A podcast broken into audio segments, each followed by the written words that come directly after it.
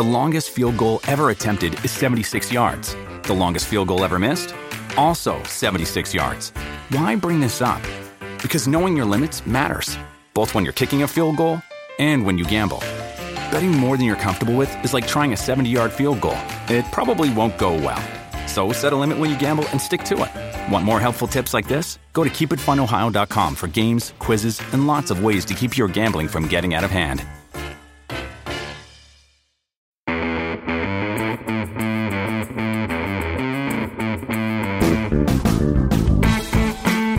El día de hoy es Teresa Ruiz. Ella es una actriz mexicana que ha ganado seis premios y tuvo nueve nominaciones a Mejor Actriz por su participación en la película Viaje Redondo.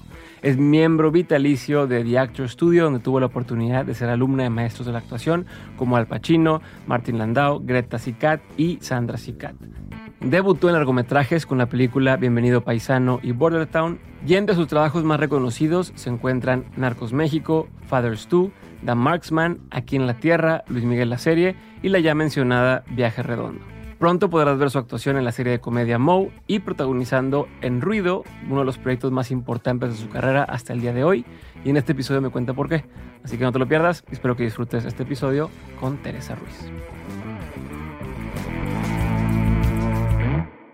Bueno, Teresa, gracias por estar conmigo el día de hoy.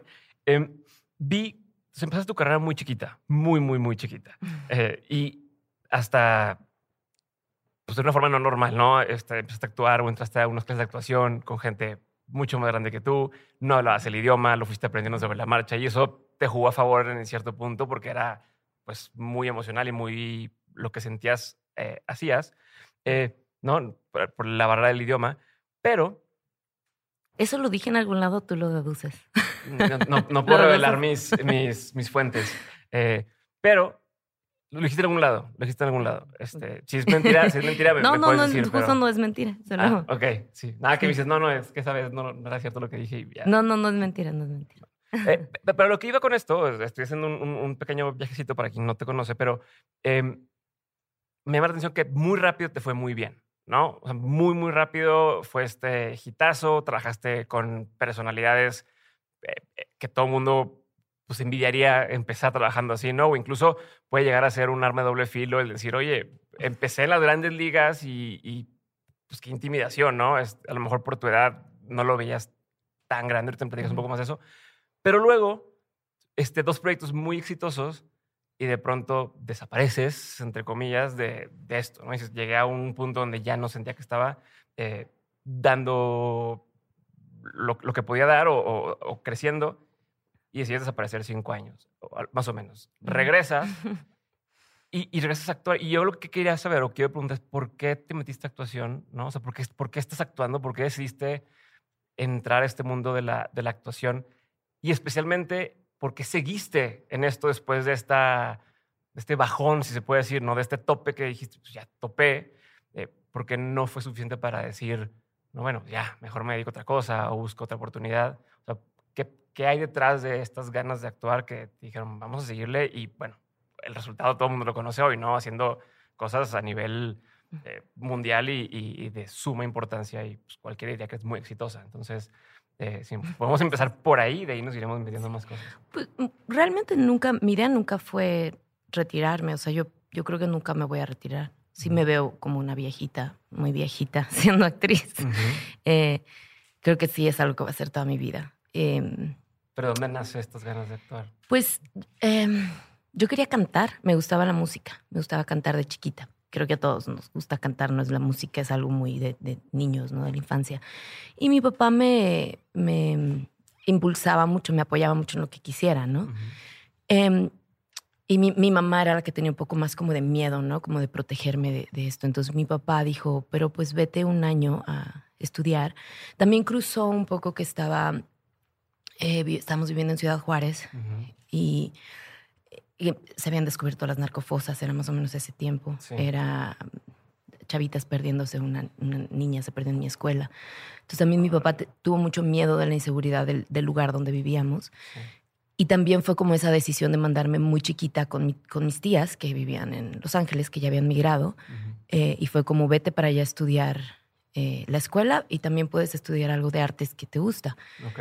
Entonces fui. Porque además es muy fácil, estando en Ciudad Juárez, todo el mundo acostumbra a esto de estar yendo y viniendo, ¿no? Es- sí, es yo ya cruzaba el paso, ¿no? Ya, ya teníamos allá como. eh, yo ya estaba, digamos, en un mundo bilingüe, ¿no? Desde entonces, desde, desde muy chiquita. Y llego a Los Ángeles, mi idea era buscar música, Mm. pero las clases de música eran muy caras porque eran individuales. Entonces Siempre. eran como.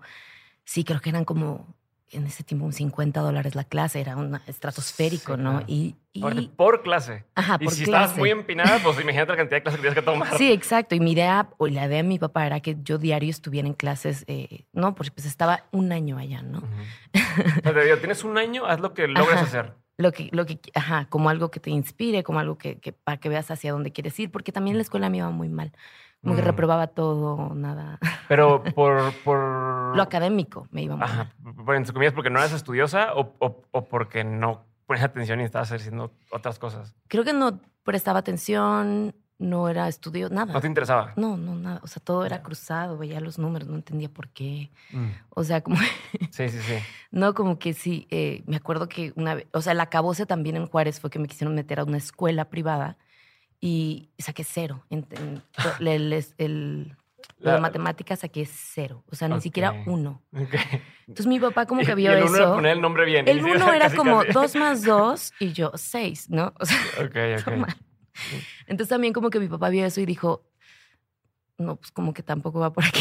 Pero ya eras consciente en ese momento de, de, sabes que la neta soy mala para la escuela o, o, o sea, lo veías como algo que te pesaba o te daba igual y era, no, es que no me interesa, bye, que es otra cosa. Ah, ambas. O, o si era una carga que traías. Pues sí, no me gustaba, para nada me gustaba, me, era muy rebelde. Mm, eh, y, y- pero era como este revelarme porque no me interesaba y porque no lo entendía, ¿no? O sea, Mm. como que no entendía cómo me explicaban y así, ¿no? Sí.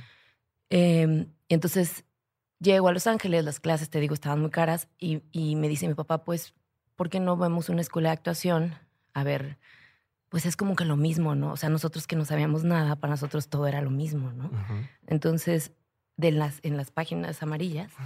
Sí, la sección amarilla, bueno, ajá. ahí como que me dijo, pues busca las páginas amarillas. O sea, como que en mi, en mi caminar todo ha sido muy, pues de buscarlo lo más normal que se puede, porque no conocíamos a nadie, no, ¿no?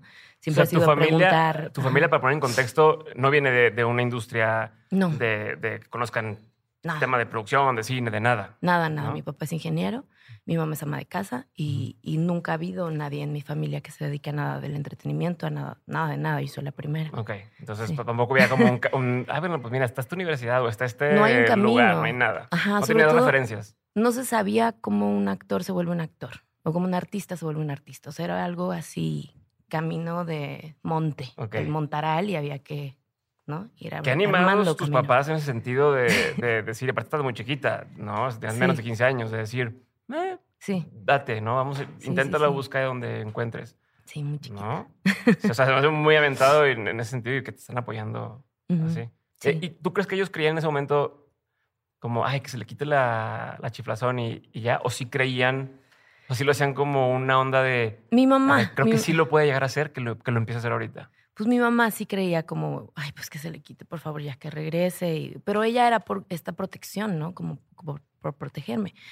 Y mi papá siempre era como, yo aquí estoy. Y si no funciona, yo la cuido. Y si no, o sea, entonces en ese sentido sí tuve un privilegio muy grande de tener pues una red, ¿no? Que me iba a, a- a cargar si todo fallaba. Ok, ok. Te fuiste, estuviste un año allá, dijiste, No, entonces me fui, veo lo de la sección Ajá. amarilla, llego a una escuela, la primera escuela, y había un maestro muy extrafalario, vestido de colores, así, y me dice 300 dólares el mes. Entonces le digo a mi papá, pues dicen que 300 dólares el mes. Y dice mi papá, bueno, pues sí, 300 dólares el mes podemos hacerlo. Y entro a la primera clase, me, me acuerdo perfecto, me, me subí al escenario y sentí como una sensación que nunca me olvidé y que nunca se me fue. O sea, sí fue como una... como que se me llenó el corazón, no o sea, no fue, no fue miedo, no fue nervio. No, no, no. O sea, fue como si allí perteneciera, como si todo de lo que me hablaran lo entendía, aunque el idioma no lo hablaba bien, eh, como dices tú, ¿no? O sea, ¿sí entendías el inglés? Lo entendía básicamente, te digo, Sí. de cruzar al paso, de ser bilingüe así, y, y- pero no, o sea, en una escuela de actuación hay, estás viendo Tennessee sí. Williams, estás viendo Mm. Anton Chekhov, ¿no? O sea, no, son cosas que no entiendes, no es como esta palabra que es, ¿no? Ok, Ajá. ok. Y entonces, ¿cómo fue para ti esa experiencia? O sea, en ese momento dices, ok, esto es, esto es donde tengo que estar, pero de eso a, bueno, pues sigo viniendo, sigo viniendo y, y tengo claro dónde puedo encontrar una oportunidad. Porque una cosa es, conocemos tanta gente que se pone a clases de canto, pero nunca va a cantar o, o ni siquiera sabe dónde, dónde, dónde se consigue hacer un disco, ¿no? O Sí. actuar y lo mismo. Tú que dices que no vienes de, de, de un background relacionado a esto, ¿cómo, ¿Cómo cómo fue? ese, ese brinco, ese paso? Pues en ese sentido creo que también tenía un privilegio muy eh, no conocido, creo que no lo reconocemos, y eso que era mexicana, eh, pero por el sentido, no por mi raza, sino porque el mexicano es muy pasional, Mm. ¿no? Y yo no hablaba el idioma, entonces cuando yo me subía al escenario era como, ¿no? Entonces los gringos me veían y decían, qué talento, era mexicana y todo lo sentía así a lo máximo. Ok. Y estaba chiquita, no tenía muchos filtros, ¿no? Entonces mi trabajo se volvía más sincero, más, más puro de alguna manera, ¿no? Y ahí fue que la gente que veía mis clases, literalmente mis clases, me, me llevaban, con- o sea, mis mismos maestros me llevaban con sus agentes. ¿no? Y me decían, pero vas a tener que ir con el agente y vas a hacer un monólogo. Y yo llegaba y gran obra, o sea, como que no tenía un filtro de, de cuidarme, de... O sea, te combinaba el, el- tema de que sen- te sentías cómoda haciendo esto, pero además no tenías los filtros que va teniendo uno cuando va empezando a crecer y Ujú. qué van a pensar de mí y no lo estoy haciendo bien. Eh, Y la tenías como la emoción fuerte. inocencia mezclada de niña con estas emociones. tan fuertes de, un mexicano. Yo sí creo que es algo de ser mexicano. Ok. Y- Venimos del melodrama, ¿sabes? Somos, sí, claro. somos, legado de, de Pedro Infante. Sí. Este, entonces, estando acá, te presentan con, con, con agentes. Estando, estando allá en Los Ángeles, mi- mis maestros me presentaban con sus agentes, con sus managers. Y todos me querían firmar porque pues era yo una niñita y, y tenía este como, esta como entrega, ¿no? Eh, y así fue que empieza como todo muy fortuitamente. No, pero bueno, te- te- o sea, de ahí agarraste Borderline. O sea, fue así. el- De ahí, eh, El, ¿Con Border Town? No, de ahí eh, el problema que yo tenía que no podía trabajar. Por los papeles. Ajá. Sí, porque era migrante, entonces no podía trabajar, entonces eh, como que estaba eso, bueno, hay un, un rollo y regresé a México y mi papá había conocido en dónde, Sanborns, había conocido a una maquillista que se llamaba Elvia Romero y que trabajaba en el cine. Ok. No sé, creo que la conoció por ahí un amigo, yo qué sé. Y le dijo, mi hija es- está estudiando actuación, mi hija es actriz. Ujú. Y este, y ella le dijo, ah, pues yo con- creo que yo sé un nombre de un director de casting que está en México, eh, que se llama Manuel Tail, que en ese momento estaba casteando Amores Perros y tú Mm. también, ¿no? Todo esto. Eh, y dice mi papá, pues O sea, era justo el momento. O sea, en, ese- en esa época cuando Sí. estaba el cine mexicano. sí, sí, sí. Y yo lo veía desde lejos, ¿no? Ok. Me acuerdo haberme metido a un cine y me metí tarde porque era Amores Perros, creo que era para mayores de 18 Sí. años. Sí. Entonces entré y llegué justo en la escena donde Gael como que vol- voltea, en, que está esperando el- al personaje de Vanessa Bauche Mm. y ella no llega a- Ujú. al, al autobús. Y me acuerdo de ver esa imagen de Gael y me impactó muchísimo. O sea, entendí el cine como, como en mi corazón, ¿no? Y Igual dije, estando "Esto bien es chiquita. Eras hacer". como, como una, un alma vieja, ¿no? Me imagino. De, o sea, estás muy chiquita, pero tenías estas. pues, esta mentalidad estas ¿no? cosas Sí, como de alguien más grande. Pues no sé, siento que cuando hay vocación... O sea, porque lo que me platicas, si no me dijeras cuántos años tienes, o sea, mientras estás platicando todas esas cosas y lo estás viviendo, yo me imaginaría que, eres, que tenías, no sé, de perdido unos 18 años. No, de- no, pero cuando me dices que. 12, ex- menos, no sé. exacto, y es donde digo. no, Chiquita, chiquita. Ahorita ves a niños de 12 que su única preocupación es el- el- los videojuegos o lo que sea, y dices, no mames. Este, pero bueno, Pero Eh, creo que es vocación, ¿no? Un poco, siento. Cuando tienes vocación, como que esa vocación es la que te guía. Y eso es bien importante, creo que lo que nos hace no escuchar. Esta sociedad nos hace apagar esa voz, ¿no? Y muchas veces los niños tienen esa vocación de algo y los llevan por otro lado, ¿no? Y es ahí donde, pues, no, si mi papá me hubiera obligado a seguir con las matemáticas, Pues estarías sí, todo mal. aburrido. Pero, ¿cómo, ¿cómo sabes la diferencia entre, entre si, si tienes una vocación y un talento? Ah, eh, todos hemos visto gente que va a audicionar estos shows de, de cantantes y no, es que todo el mundo me dice y, y yo quiero ser cantante y escuchas y dices, qué pena, perdón, pero nadie le ha dicho que no canta bien, ¿no? Y que no tiene para nada esto. Eh, o sea, ¿hasta dónde sabes cuándo eh, seguir, bueno, no escuchar a nadie, yo sé que yo voy a hacer esto y cuándo realmente ¿Cuándo? dices, no, si hay algo. Pues a mí mis maestros del Actor Studio me, me explicaron, no me acuerdo, que- creo que fue Martin Landau que me explicó eso. Me dijo, el talento es una amalgama de alta sensibilidad. ¿no? Y ya. Lo, todo lo demás es la técnica. Ok. Entonces, como que en ese sentido, si tú tienes esa alta sensibilidad para algo, pues lo demás es desarrollar esa técnica, que es lo que cuesta años, ¿no? Años de esfuerzo, esto, ¿no? Ir, venir, preguntarte, deshacerte, construirte, deconstruirte, ¿no? Esa es la técnica. Ok. Que por ahí fue un poquito lo que te pasó a ti en el sentido de lo, lo que tenías como un beneficio y que te ayudó a encontrar estos primeros papeles, ¿no? Esta energía, este, este, eh, como. Pues este- esta misma pasión de la que hablas, es la que luego dices que te hizo sentir que te estabas topando y que llegaste aquí y te ayudaron a controlar o a dominar esa misma intensidad, ¿no? Algo así fue. Ah, sí, sí, sí, sí. un poco. ¿Qué entrevistas has visto? No. Em, sí, bueno, bueno, después llego con Manuel Tel y, o sea, mi papá me dijo, pues ve a buscar quién es Manuel Tel. Entonces ahí vamos mi mamá y otra vez las páginas amarillas preguntando. Llegamos, tocamos la puerta eh, y pues yo llegué chiquita también, ¿no? A decirle, este, oiga, yo vengo de aquí, estudié esto, eh, hablo dos idiomas, o sea, como muy casi como si fuera a pedir un trabajo de contabilidad, o sea, no sabes, yo no sabía nada, no sabía del swag de un artista, nada. Entonces él como que le cayó bien eso y me dice, de hecho tengo dos películas que estoy casteando y en ambas necesito a alguien que sea bilingüe Mm. eh, y me está haciendo difícil encontrar a alguien bilingüe. Entonces, ¿por qué no vienes y audicionas? Y yo, ok, ¿cuándo? Ahorita. Y me da los, los sites y yo, sí. Y ya, yo con mi mamá, mi mamá nerviosísima. Ajá, ajá.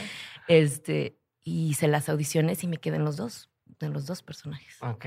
Como que su- entre suerte de principiante y también como poner todo de ti, ¿no? Como entregar todo de ti. O sea, uno fue Border Town y el otro cuál fue. Bienvenido paisano, Ok. que fue una mexicana y una gringa. ok. ¿Cómo, fue, ¿Cómo fue la diferencia de trabajar con unos y con otros? Eh, pues mira, Border Town yo estaba con Jennifer López y Antonio Banderas. Ujú. Bienvenido Paisano estaba con Rafael Inclán y María Sorte. Órale. Entonces imagínate el tamaño como de idiosincrasia, ¿no? Como de, como de conocer los dos lugares de ujú. una manera tan... Sí, y- y, en los top, ¿no? O sea, o con, o con artistas de talla, Sí, o sea, como los Sí. relevantes. sí. Creo que también, creo que hablabas un poco como de no impresionarte, ¿no? Ajá. Yo no es que no me impresionara, sino estaba tan preocupada por hacerlo bien. Mm. que no tenía tiempo de asombrarme como de o de sentirme chiquita porque estaba muy eh, realmente quería hacerlo bien no tenía como un deseo de, de que funcionara Ok. Estás más concentrada en lo tuyo que o sea, en hacerlo bien que en todo lo demás. Ajá. Luego haces viaje redondo, luego jor- ¿no? Este, y ahí también fue un, un, un- un muy buen proyecto. ¿Se te subió? Eh, ¿Te la creíste? Como, ah, ya, ya la hice.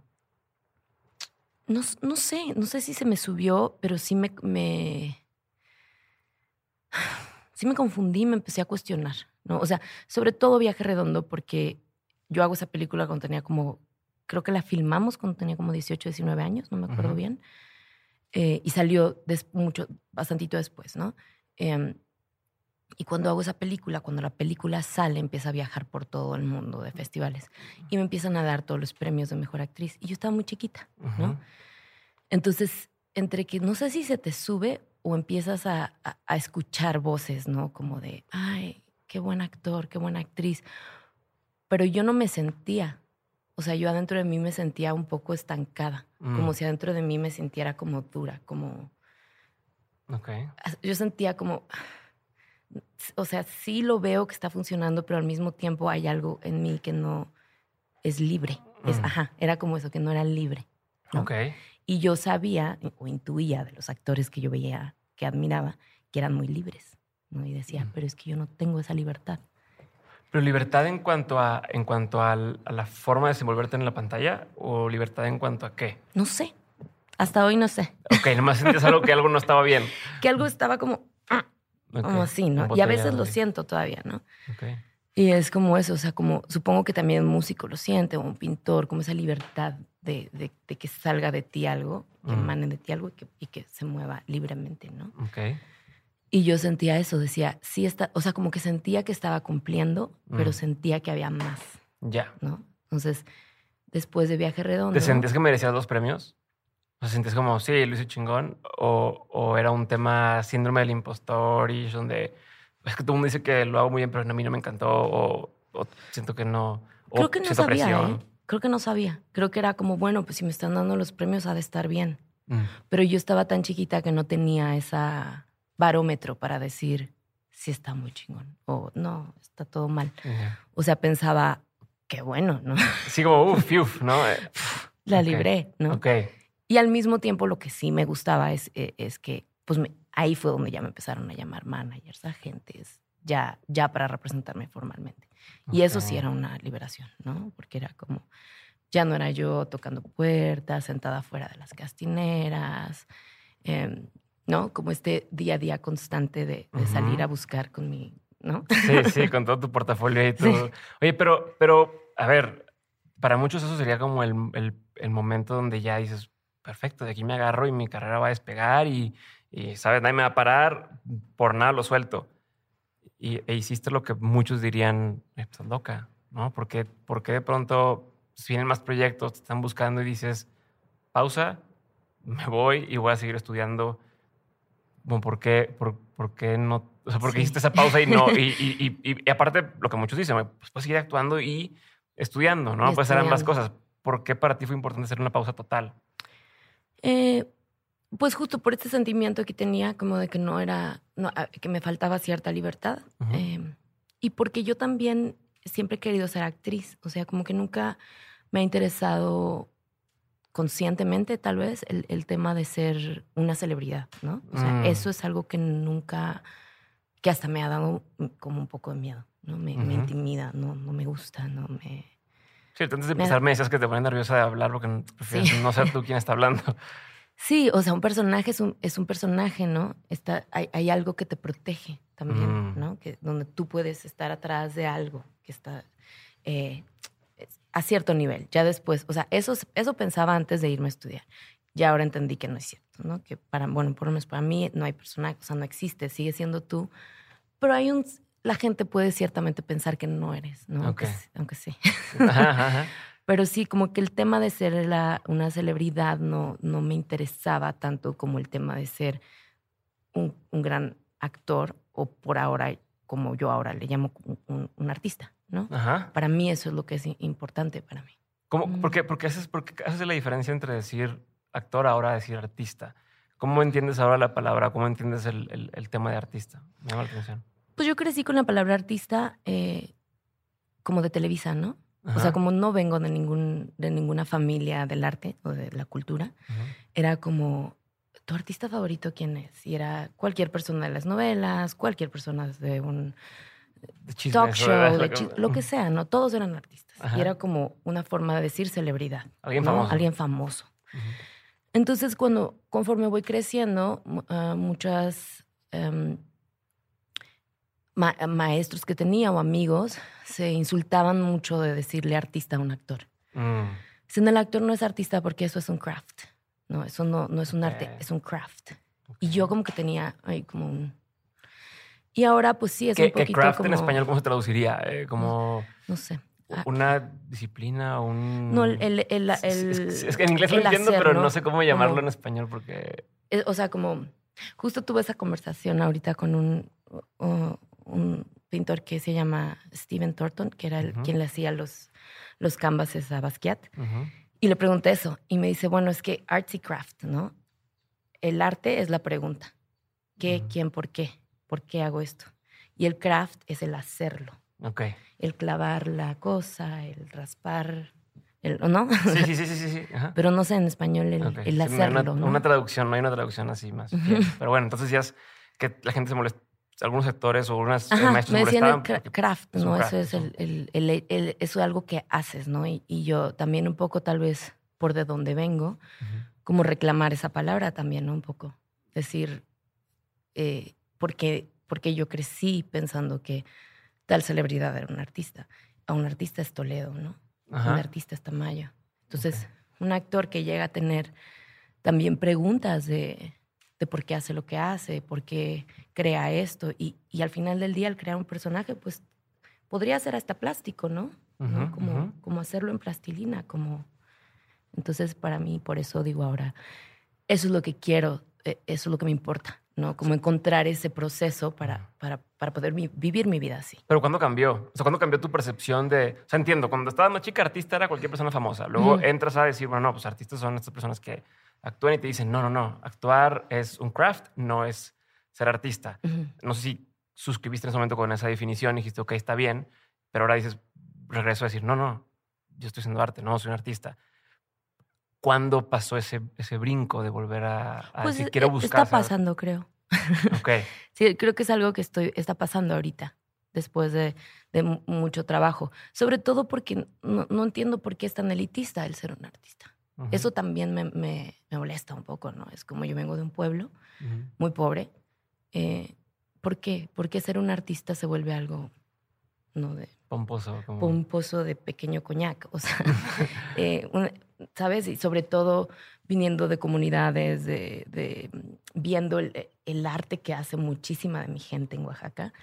Es como, ¿por qué? Porque esa palabra no la puede reclamar una persona que está creando un tipo de vida, que está creando eh, y que está aportando algo con, con su capacidad y con su imaginación, ¿no? Sobre todo. Como con estas otras capacidades no tan tangibles del ser humano, ¿no? Su emoción, su imaginación, su percepción, ¿no? ok. O sea, Este, y, es- y esta, esta, esta, esta visión de, de, del- de tu trabajo o este cambio de perspectiva, ¿no? este, este shift de, de tu forma de ver tu profesión, ¿cuándo sientes que te cayó más ese 20? O sea, ¿en qué, en qué momento de tu trayectoria, de tu carrera, sientes donde, donde interiorizaste esto? Que entiendo que dices, ahorita estoy, estoy en ese proceso, ¿no? Está, no sé si es una búsqueda, pero tuvo que haber un momento en el que dijiste, ok, no, no, o varios momentos donde te cayó el 20 y decir, ok, no, voy a buscar intentar ser un artista, ¿no? O ya entendí que esto es un artista y, y- y voy a buscarlo.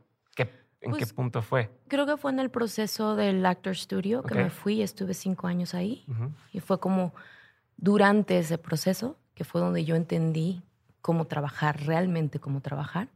Ahí empezó. Ok. Y luego con mi mejor amigo, que es un artista eh, Ujú. plástico, que se Ujú. llama Danny Menick, y él me ha enseñado mucho eso, ¿no? Como solo verlo trabajar. Como que siempre voy a su estudio y ahí jangueo y lo veo trabajar. Y, y pienso como que hago mis propias como...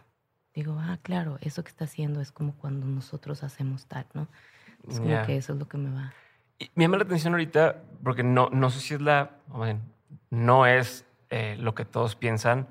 Eh, he hablado con otros actores y la gente dice, sí, es un personaje, ¿no? O sea, mucha gente dice, no soy yo, es un personaje que interpreto, que le doy algunas cosas, pero no, no soy yo, ¿no? Estoy completamente desligado de, esta, de esto que es en pantalla. Pero ahorita tú hiciste el- el- la especificación de no, sí soy yo. Este, entonces quiero, quiero saber cómo lo ves tú, cómo lo percibes. O sea, si, si es una persona que hace una... que mata a alguien, ¿no? Si eres un, un narcotraficante o si eres este... ¿cómo- ¿Qué significa en esos casos que tú sí eres eso? O Pues, sea, ¿Hasta qué punto? pues para, para mí, ¿verdad? Sí, sí, Cada- sí, claro. Pero a ver, todo esto, es- todo esto es trabaja tú lo que tú entiendes y como tú ves la vida. Este, pues son aspectos, ¿no?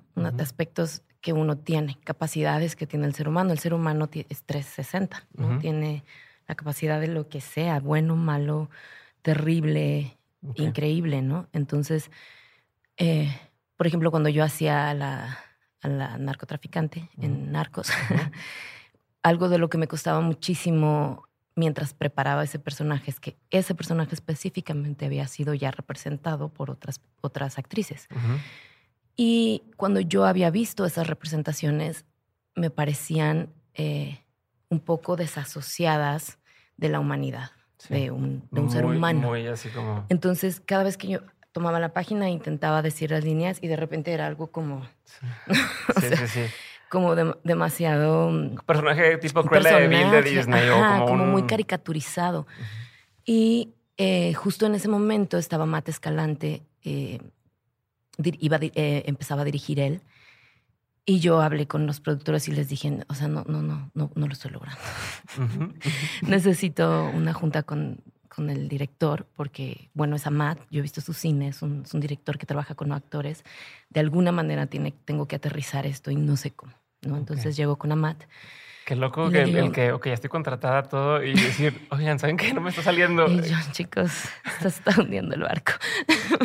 y yo estaba así a dos, tres días de mi primer llamado y llevaba meses preparándolo eh, en diferentes aspectos, pero siempre tenía algo como que, no, yo no, no, lo creía y no lo podía conectar conmigo. Que eso es lo que tiene que hacer un actor, según yo, ¿no? Conectar con, sí, ¿no? Como un switch. Es el personaje y eres tú, ¿no? Eso. Entonces llegué con Amat. Amat igual, igual de torturado que yo, así de yo tampoco entiendo qué estamos haciendo. Okay. este, y comenzamos a platicar de este personaje, ¿no? Y ver referencias, quién era esto, qué, se ha hecho para que no llegara a ser eso, que fuera algo eh, propio y honesto nuestro, ¿no? Sobre todo porque Narcos era así. Si ves el cast, todos los actores son, son gente que no solo crecimos juntos, sino que eh, todos estaban en ese tono de, de hacer algo casi documentaloso de lo que era. Ajá, ajá.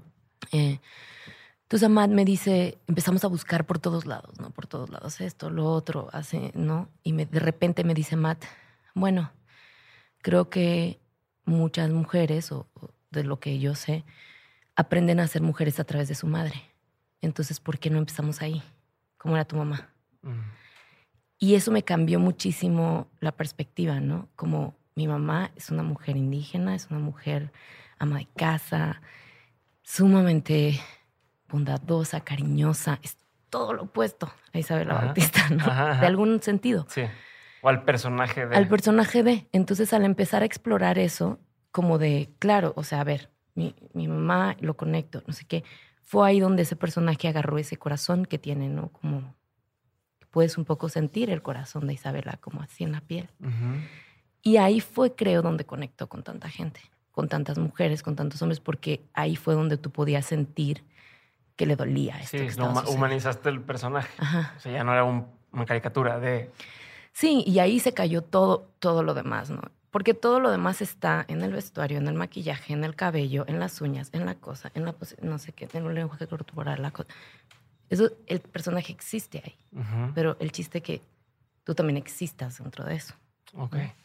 No sé. Y, si, es cuando, cuando actúas y lo vives tan, tan pues, como dices, me meto en el personaje o, se hace una especie de, de, de, clic, ¿cómo te separas cuando sales de esto? O sea, no, no, no se quedan partes del, del personaje en ti y, y, que te tome un tiempo así como de rehabilitación, casi casi de decir, ok, ya, adiós. Sí, sí, sí, sí, se quedan, se quedan mucho. Eh, justo no me acuerdo quién me preguntaba Justo apenas alguien me preguntaba, porque ahorita no estoy filmando. Alguien me dijo, ¿qué estás haciendo ahorita? Y se me salió así bien automático, ando saliendo de un personaje. Y fue la primera vez que lo concienticé, que dije, claro, uno toma tiempo para entrar y luego uno toma también un tiempo para... Para salir. salirse, sí. Porque pues para mí, ¿no? Son partes de tu psique que abres, que prendes cosas que tú traes, ¿no? Capacidades, ¿no? todos tenemos capacidad de, muchas cosas. Ok. Ahorita voy a entrar a los proyectos que hiciste, que, estás, que acabas de hacer, ¿no? Y que están por salir. Pero eh, quiero nada más una cosa previa a esto y es, ¿cómo, em, ¿cómo hiciste para aguantar este tiempo diciendo no a oportunidades eh, diciendo a tu equipo de trabajo que sé que siguieron contigo, ¿no?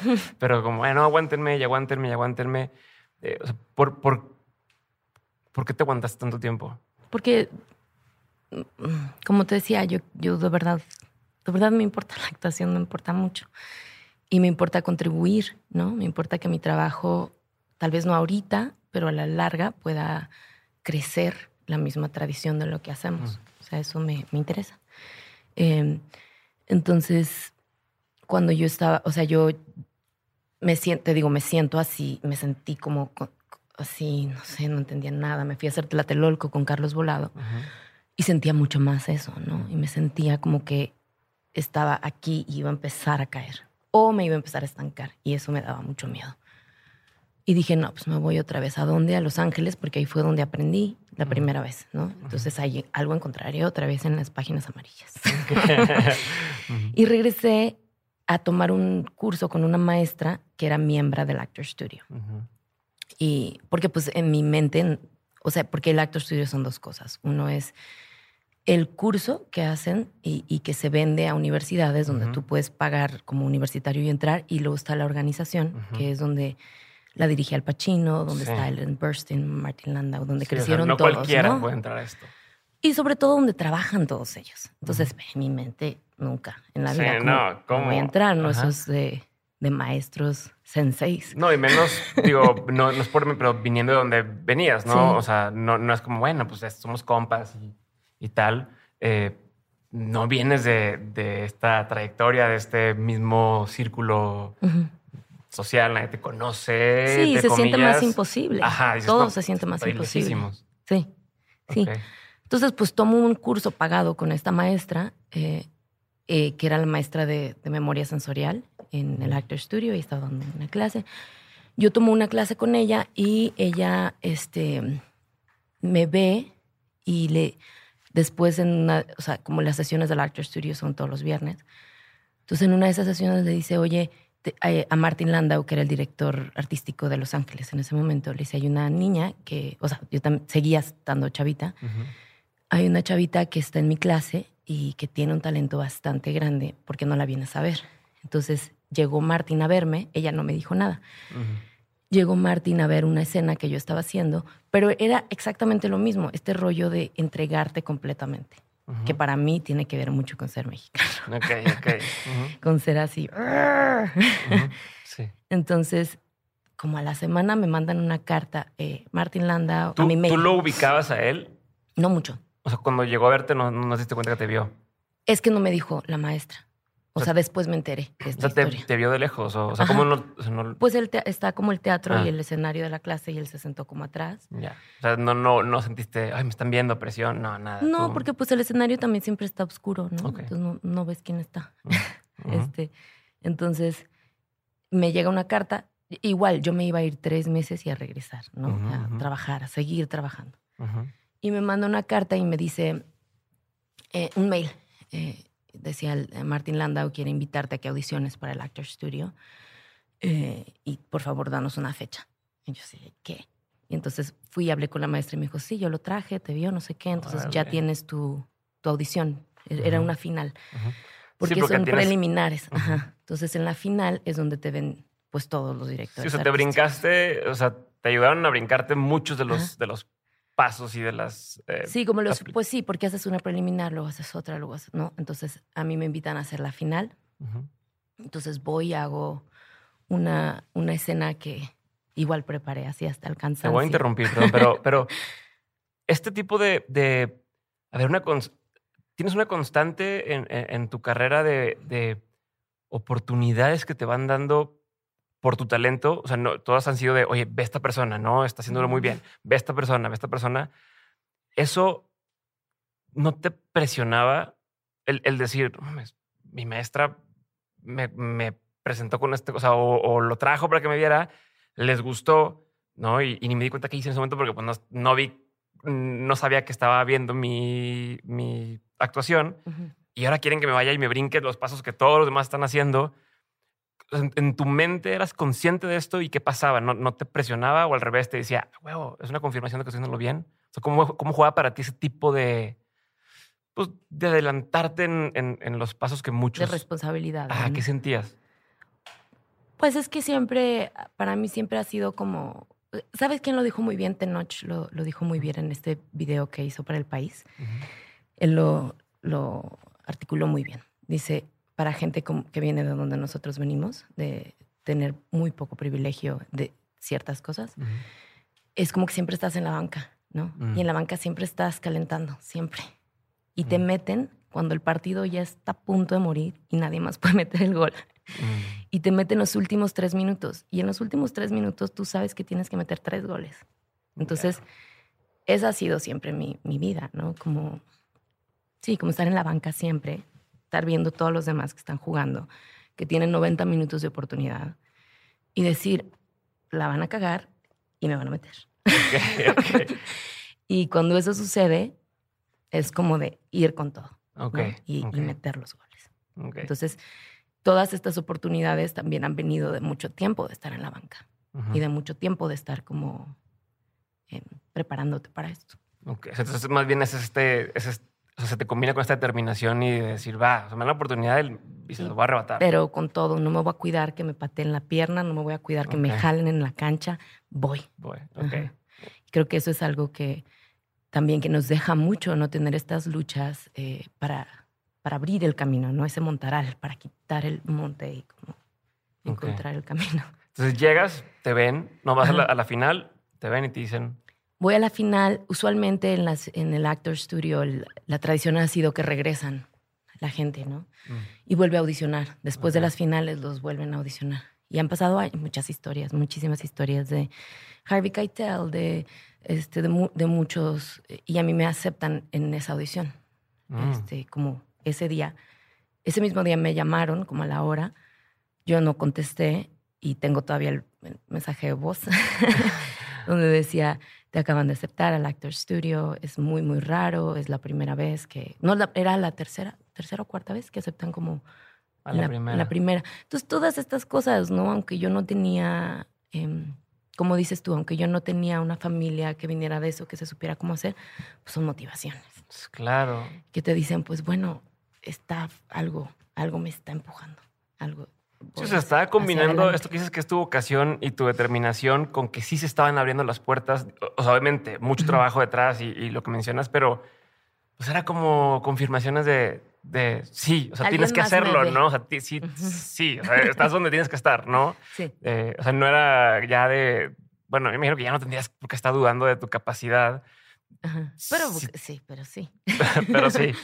¿Por sí. qué? Si te están, o sea, la- las, o sea, los, ¿cómo te puse? Como los organismos máximos de calificación te están diciendo, ven, ¿no? Ven, Sí entra. estás. ¿Por qué? Pero luego viene, o sea, ven y, y, bueno, ¿y ahora qué voy a hacer ahí, no? O sea, Ok. ok, ya estoy aquí adentro y ahora, ¿qué? Y entonces ahí yo empecé a trabajar en, en el Actor Studio, equivocándome completamente y ellos con, con una gene- generosidad. Sobre todo me tocó una época del Actor Studio donde todavía estaban vivos los maestros. Estaba Charlie Lawton, Penny Allen, em, Pacino, Stell Parsons, todos los grandes maestros de los que, por lo menos los estudiantes de actuación, leemos las historias de cómo crearon estos métodos, guiaron a estos grandísimos actores, ¿no? Estaban vivos y tenían ochenta y tantos años. Ahorita ya la, la- pues sí, como el 70% de ellos ya murieron. Ujú. Entonces a mí me tocó la colita de, de tenerlos y de que ellos me, me mentorearan y me guiaran y me ¿Te, pusieran. te imaginas tú algún día estar ahí? O sea, dentro de estos y que, y que alguien diga, este, Pues- no, mira, me tocó con Teresa, con no sé quién. Pues sí, pero menos como en una, menos como en un tema de como de qué leyenda, de acto, sino en un tema de poder tener un conocimiento que compartir, que es Mm. lo que ellos a mí me dieron, ¿no? Mm. O sea, muchos de estos nombres ni siquiera son tan famosísimos, ¿no? Sí. Ni siquiera tuvieron carreras de 700 Sí, mainstream, eh. no son mainstreams, sino son leyendas porque pues han desarrollado un arte. Ok. Ajá. Pero entonces, nomás la pregunta de ahí, eh, nomás pasar ese tema era de, de por qué dijiste que no a otros. O sea, ¿por qué quedaste tanto tiempo en, en esto? Por lo mismo que dices de. Pues porque yo cada viernes y, y cada viernes llegaba este alguien increíble a dar una entonces pues sí me mandaban cosas de que la teleserie, o sea, tampoco estaba en Netflix, Netflix no había entrado. Sí. Entonces, muchos de estos contenidos increíbles no habían llegado. Mm, Películas habían muy poquitas. Entonces, habían como teleseries como este fue cuando empezó todo lo de las serie novelas, ¿no? Ya. Entonces me mandaban todos estos proyectos y yo decía, bueno, me voy a hacer este, esta serie novela o voy el O viernes a escuchar con- qué va a decir Al Pacino. Claro. Sí. Entonces también era como que creo que me voy el viernes a escuchar.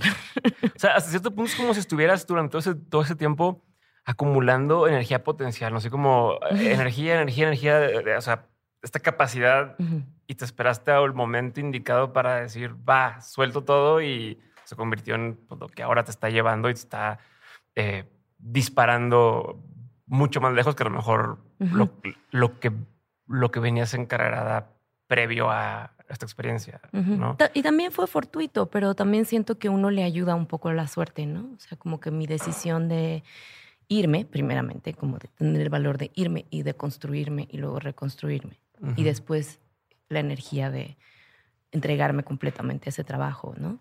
Eh, que cuando yo tenía como cuatro años y medio, más o menos, en el Actor Studio, me acuerdo mucho, llega, me hablan que hay una serie que está produciendo Gael, Mm. yo para ese entonces lo conocí una vez en Cannes por una película, pero seguía siendo Pero mi, mi visto Amores ídolo, Perros, ¿no? ¿no? O sea, yo había visto esa escena del camión, ¿no? y, y era como alguien que me ayudó a entender lo que hace un actor en el cine, ¿no? Y que siempre ha sido grande ídolo para mí. Me dicen, Gael está haciendo esta serie, hay un personaje, y era, era cuando empezaban, era aquí en la Tierra. Y era Ujú. cuando iba a empezar, yo no sabía que iban a empezar todas estas series maravillosas con cineastas, este, con temas increíbles, ¿no? Entonces yo hago esa audición, mando la audición diciendo, no, que me van a escoger, todo Ujú, mal", ya sabes. Sí, sí, sí. Y justo en- coincide que me dice mi maestro, Martín Landau, me dice, bueno, Teresa, pues ya, ya llevas aquí suficiente tiempo y ya es hora que salgas y vayas a aprender, pero ya, ya fuera, ya, basta del O sea, se capullo. juntaron las cosas. Ajá. Me dijo, ya basta del capullo, basta de, de estar aquí, un actor aprende haciendo y ya, ya tienes tu proceso, tienes que ir a ejecutarlo allá. Entonces juntan los dos, me dan el personaje y fue donde yo ya me regreso a trabajar.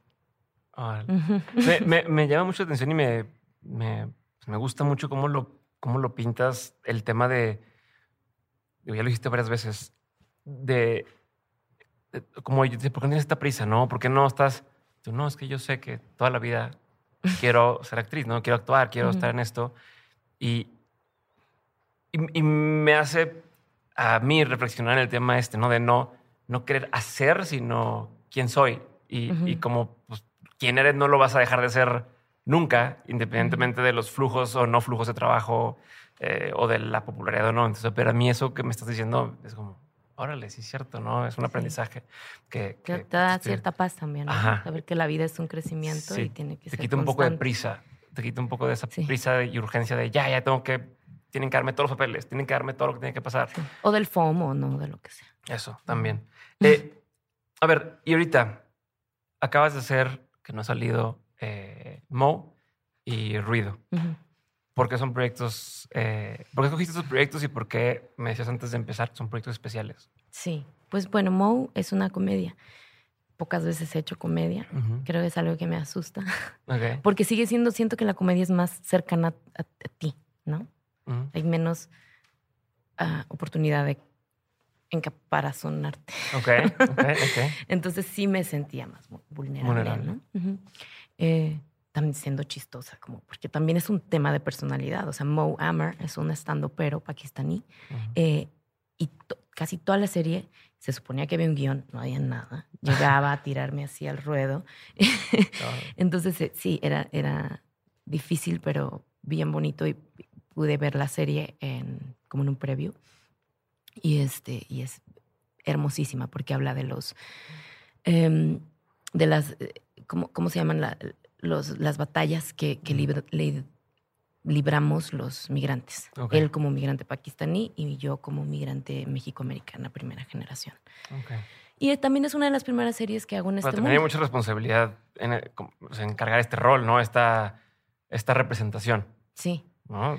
Sí. Me imagino que todo mundo, o sea, yo ya estoy viendo que cuando vaya a salir todas las entrevistas, cosas van a ser de, ¿y tú como México-americana, este, qué sientes, no? O Sí, que Latinx sientas, y que todo ese pienses tipo de de esto. cosas. Sí. Sí, pero pues también por eso me gusta actuar. O sea, como que mucha gente me pregunta, ¿no? Como, ah, pero es que tú no tienes una posición política, ¿no? O tú no tienes, un... porque casi nunca ni posteo ni hablo de eso. Yo digo, pero claro que sí, ahí está mi, filmografía. O sea, si ves mi filmografía, ahí está mi posición, ¿no? Ahí está en qué creo y por qué, y qué es lo que yo digo a través de eso. Lo que pasa que no me gusta decirlo yo. Digo, ¿para qué si yo ya hice todo un personaje que me costó un año, lo está diciendo, que te lo está mostrando. Siento que eso es más poderoso. Y entonces, Mo es especial por esto. Y porque es divertidísima, o sea, sí, es muy chistosa y es muy ligera y es muy bonita. Es como, visualmente es bien bonita, mi personaje es uno de los personajes más, como que ahora estoy muy interesada en este tema de mm, ni victimizarte ni como ni verte para arriba, sino si es posible como Eye to eye, como dicen. Y ese personaje tiene mucho eso, ¿no? Como que ahorita está bueno. ¿Qué, ¿qué aprendiste de esta experiencia? Em, pues la filmamos en Houston, que es uno de los barrios más diversos de. Eh, creo que es A-Leaf, donde la filmamos, es el barrio más diverso de todo Estados Unidos. Encuentras todas las culturas. Entonces fueron tres meses donde yo como conocí todo, todo ese mundo de diversidad que no, no, no, no no entendía, ¿no? Como un japonés estaba con un pakistaní, estaba con un mexicano y un salvadoreño. Fue hermosísimo ver esa mezcla. Ok. ¿Y ruido? Y ruido, ruido. ¿Qué puedes decir? Pues Ruido es una película que hice con Natalia Beristain, que fue la película que te digo que me decían, ¿qué estás haciendo? Y yo dije, pues saliéndome de un personaje. Fue de ese, porque es una película tan fuerte, tan fuerte y a la vez tan bonita. Habla de Em, las luchas femeninas. De los acompañamientos a través de estas pérdidas, de desapariciones forzadas, de mm. los de em, las marchas, de por qué marchamos, de por qué por qué gritamos, ¿no? Pues eh, definitivamente el tema este que dices que si porque no eres político, o sea, ahí están o sea, tus siguientes dos. Tal vez no voy a postear, pero, pero hay una película de 90 minutos que me costó la vida hacer, ¿sabes? Es difícil para todos los que estamos haciéndolo porque también es la cantidad de material que lees, ¿no? La cantidad de, información que empiezas a digerir, que en otra ocasión sería difícil, sería fácil voltear hacia otro lado. Pero cuando eres actor... Eh, pues Sumérgete en, todo esto. Y para mí fue ruido, yo pienso que una de las películas más importantes de mi vida en general. Eh, de las más bonitas que voy a hacer, por el equipo con el que lo hice, pero además por, por de lo que habla, del corazón que tiene. Ahorita que mencionas el tema de redes y que no se iba a postear y qué tal, hay una tendencia grande, así como los músicos que ahora es, haz, TikTok, ya no sé qué, porque si no tal.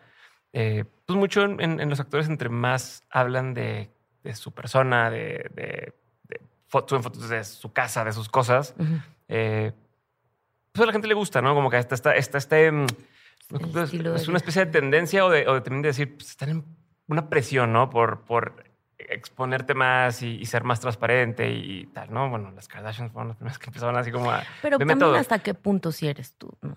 Ajá. Quiero saber tu postura ante esto porque sé que eres una persona, o sea, no eres tan abierta con tu vida personal, en, al menos en redes no. En las entrevistas que vi, tampoco hablas mucho de, de, todo lo, lo personal porque ahorita es donde más te he escuchado hablar de, de, algunas de las cosas de, tu historia. Eh, pero, ¿de dónde sale esta postura o por qué tiendes a ser un poco más privada? ¿Qué es lo que encuentras ahí? Pues, bueno, primero que nada, creo que este, esta era que estamos viviendo de la personalidad es como lo que ahorita te da, ¿cómo se dice? Lo que te te da recompensas es tener una personalidad enorme, ¿no? sí.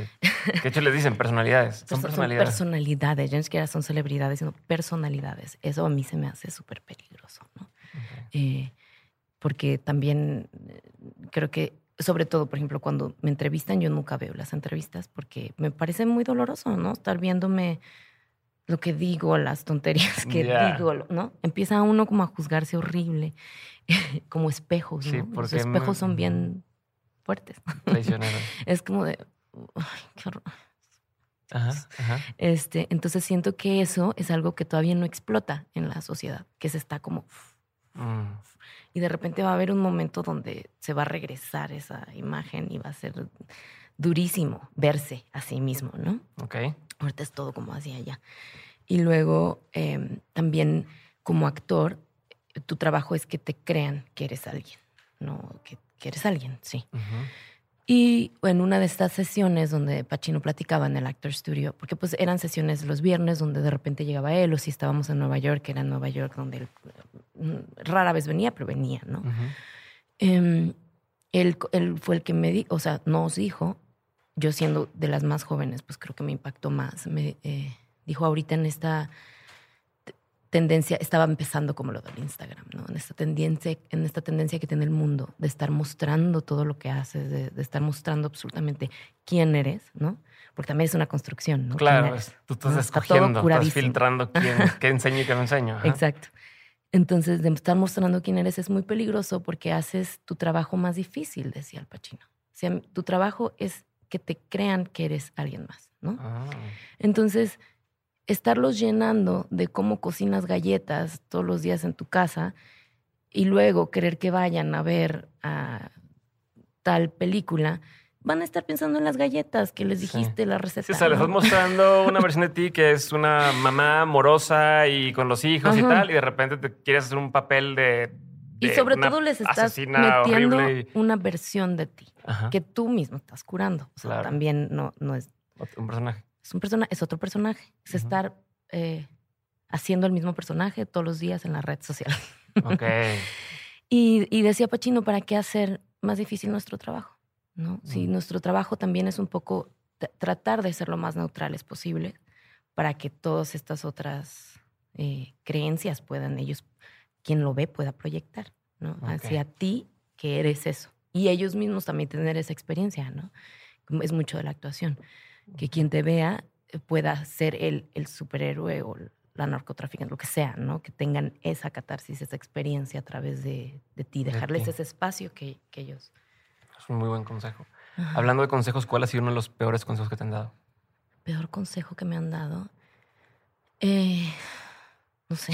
Uno de los peores, no que sea el No me acuerdo, no me acuerdo, no me acuerdo. Este. Piensa, porque la siguiente va a ser ¿cuál ha sido uno de los mejores consejos que te han dado? Ah, bueno, el mejor consejo creo que sí me acuerdo. A ver, a ver. Eh, mi maestra Sandra Sicat, eh, todavía está viva, es mi maestra, maestra. Eh, ella siempre habla de que, bueno, me dio una vez en mi cumpleaños, me dio un, un este zapatito todo roto. Y me dijo, tu, tu vida tiene que ser así, creada a mano. Era un zapatito que ella tenía, que ella había hecho. Mm, Entonces tú tienes que crear tu vida a mano, imperfecta, bonita, rota, vieja, como sea. Pero no, no debes vivir una vida que sea de molde, mm. sino tú tienes que handmade life, ¿no? Una vida que tú la hagas. Entonces eso es lo que siempre trato de, de recordar y de seguir. Chingón. Eh, ¿Qué es un consejo que tú antes dabas como bueno, pero que ya no darías? Pues la sobrepreparación, o sea, como actriz, digamos, la Ujú. sobrepreparación de los personajes. Ok. ok. Sí, creo que he aprendido mucho a, a que lo más importante de un actor es que el actor viva dentro de algo. Y antes, cuando, pues, antes del Actor Studio, cuando empecé a estudiar, era como, sí, como esto de el texto, hay que analizarlo, hay que no sé qué, hay que sacar esto, no, no, como todas esas cosas. Como que de afuera final- hacia adentro y, y- y ahora tú lo ves como de la esencia hacia... Va surgiendo y la técnica te va a- Pues el, a el- el llevar a- poder como, como vivir dentro de algo es más po- poderoso que hacer algo impactante. Sí, ¿No? Sí, sí, sí. Ajá. Sí. Sí. Sobre todo, o sea, como también yo aprecio mucho a, a, lo que le dicen no actores, pero son actores, ¿no? O sea, los actores naturales, digamos, que, hacen sus primeros trabajos en el cine sin previo, sin, sin haber Sí. pasado por una escuela. Aprecio muchísimo esas actuaciones, justo por eso, porque pues pararte frente a una cámara, ¿no? Es como dejarte que te vean. Mm, Y eso es bien difícil. Sí. Entonces, muchos muchos de esos actores eso es lo que tienen, ¿no? Y es lo que debemos de hacer más. Creo que yo antes no apreciaba tanto eso y ahora ya. Es una combinación entre, entre esto de, de entre más me preparo y, y más sé y más técnicas tengo y más herramientas, pero al mismo tiempo mantener la esencia que tenías al principio, ¿no? Es esta dualidad eh, pues que a veces se me hace medio difícil de... Es como el mago, ¿no? Que el mago ya a lo mejor cuando por primera vez empieza a hacer magia, porque te encantaba la magia, te sorprendía, sabía, no sabías cómo hacían los trucos y después ya sabes cómo está, cómo se hace, como lo que pasa detrás de cámaras, pero cómo mantienes esa frescura y esa emoción mientras lo haces, Sí. sabiendo ya cómo está todo lo atrás. No sé, me Sí, parece. sí, pues sí, vas como que deshaciéndote, ¿no? De cosas. ¿Qué, qué, qué opinión tienes que poca gente comparte contigo? ¿Qué opinión tengo? Pues tal vez esta opinión, ¿no? Del, del querer ser actor antes de ser celebridad. Creo que en esta era, hasta quien te representa, ¿no? Es un poco difícil encontrar ah, que yo tengo esa suerte, ¿no? De tener gente a mi lado que está conmigo en ese camino. Y, y en ese camino hay veces hay muy poco dinero y a veces hay mucho dinero también, ¿no? Entonces es un híbrido que ahí hay que irle sorteando y hay que irle apostando, ¿no? Eh, mantenerte verdadero a lo que a la vida que quieres vivir, creo que es difícil. Sí. ¿Qué es algo que la gente no sabe de ti y que si supiera le sorprendería? Mm, que crecí escuchando Zapoteco, supongo.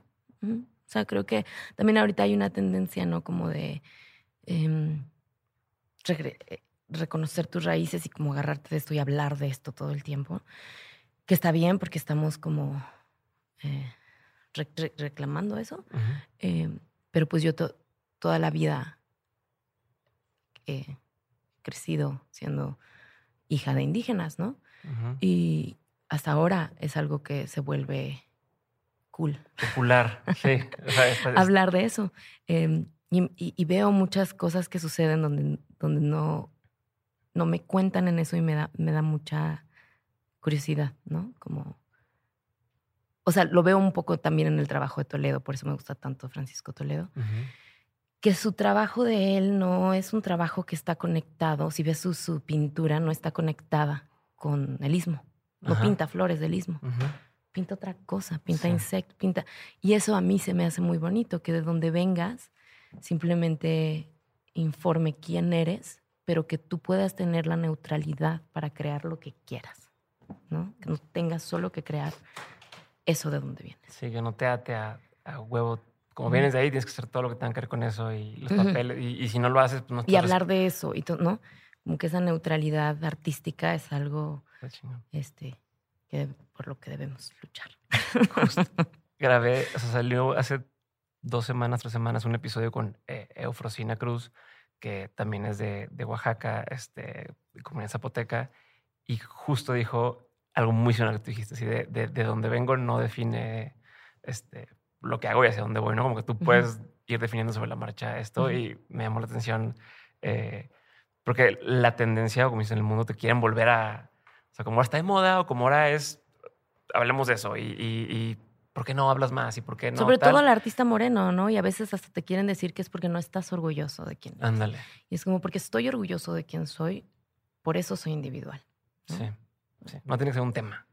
Eh, ¿Lección memorable que te dejaron tus padres? Memorable que, pues, el amor incondicional.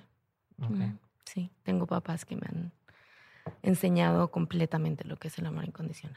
Libro, película, documental, serie, cualquiera de estos, no tienen que ser todos, pero que hayan marcado un antes y un después en tu forma de entender el mundo, en tu forma de ver la vida. O sea, que te hayan dejado marcada. Pues el primer libro que leí fue Cien años de soledad. Y como yo vengo de un pueblo, ¿no? Me pegó muchísimo leer sobre un pueblo con tanto romanticismo, con tantas imágenes. Eso me marcó. Y película, pues Amores Perros, que ya conté. Y eso que vi el final. Sí, sí, la nada. escena del, de- la escena de Gael de Amores Perros en el autobús. ¿Qué proyectos siguen para ti? O sea, ¿en qué te quieres involucrar ahora? Aparte de lo que ya va a salir, pero pues como sabemos, en el mundo de la actuación haces y lo pasa tiempo, se proyecta, pero tú estás en otra cosa. Ahorita. ¿qué te da curiosidad? ¿Qué me da ¿Qué quieres curiosidad? explorar? Mm, Creo que me están dando curiosidad ya las. No sé si es- va a ser como. No, no controversial, no sé, como X. Eh, me da curiosidad hacer cosas que no tienen que ver con de dónde vengo, que no tienen que ver con ser mexicana o ser eh, hija de indígenas o ser. O sea, ya, eh, he hecho mucho de eso, ¿no? Y- me interesa eso, la neutralidad, poder crear dentro de cualquier universo. Eso me, y eso me gustó mucho de Mau, ¿no? Que aunque soy mexicoamericana, es un personaje que existe, solo existe, ¿no? Y podría ser cualquier raza. Eso, eso me interesa mucho, como historias eh, muy universales, que no necesariamente tenga que tener ese mundo. Sí, ese background, ese contexto. Ese contexto, ajá, que, que no sea esa historia. Ok. Bueno, Teresa, de todo lo que has vivido, tanto en lo personal como en lo laboral, has tenido un montón de aprendizajes. Si tuvieras que quedarte con tres aprendizajes que quisieras tener siempre presentes, ¿cuáles serían? Mm, que las cosas siempre funcionan de una forma u otra. Entonces, como la fe, ¿no?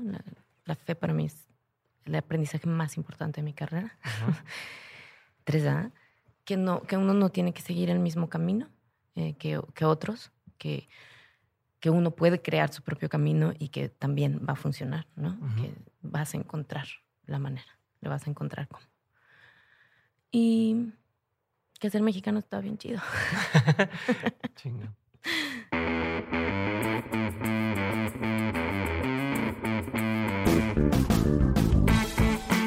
Gracias por haber escuchado este episodio y por ser parte de este movimiento que estamos construyendo en Dementes. Si quieres ayudarme a hacer que más personas abran su mente, desafíen el status quo y que hagan realidad sus proyectos, puedes hacerlo corriendo la voz. Comparte este episodio, sube lo que aprendiste a Twitter o Instagram, escríbele un mensaje o etiqueta a mis invitados. Haz algún clip y súbelo a tus redes sociales, pero sobre todo, y lo más fácil que puedes hacer, es darle clic a seguir este episodio o dejar una reseña y regalarnos 5 estrellas en Spotify o Apple Podcast. Cualquiera de estas acciones hacen toda la diferencia. Por último, si quieres seguir aprendiendo, recuerda que todas las semanas envío el 7 de 7 el newsletter para los innovadores, aprendedores y emprendedores. En este mail que recibes te comparto los mejores recursos que voy encontrando de forma completamente gratuita. Entra a dementes.mx para suscribirte o da clic en el enlace que aparece en la descripción de este episodio. Espero verte muy pronto en el siguiente episodio. Si te quedaste con la duda de algo, en la página también puedes encontrar las mapas de este episodio. Te mando un abrazo grande y nos vemos muy pronto. Bye.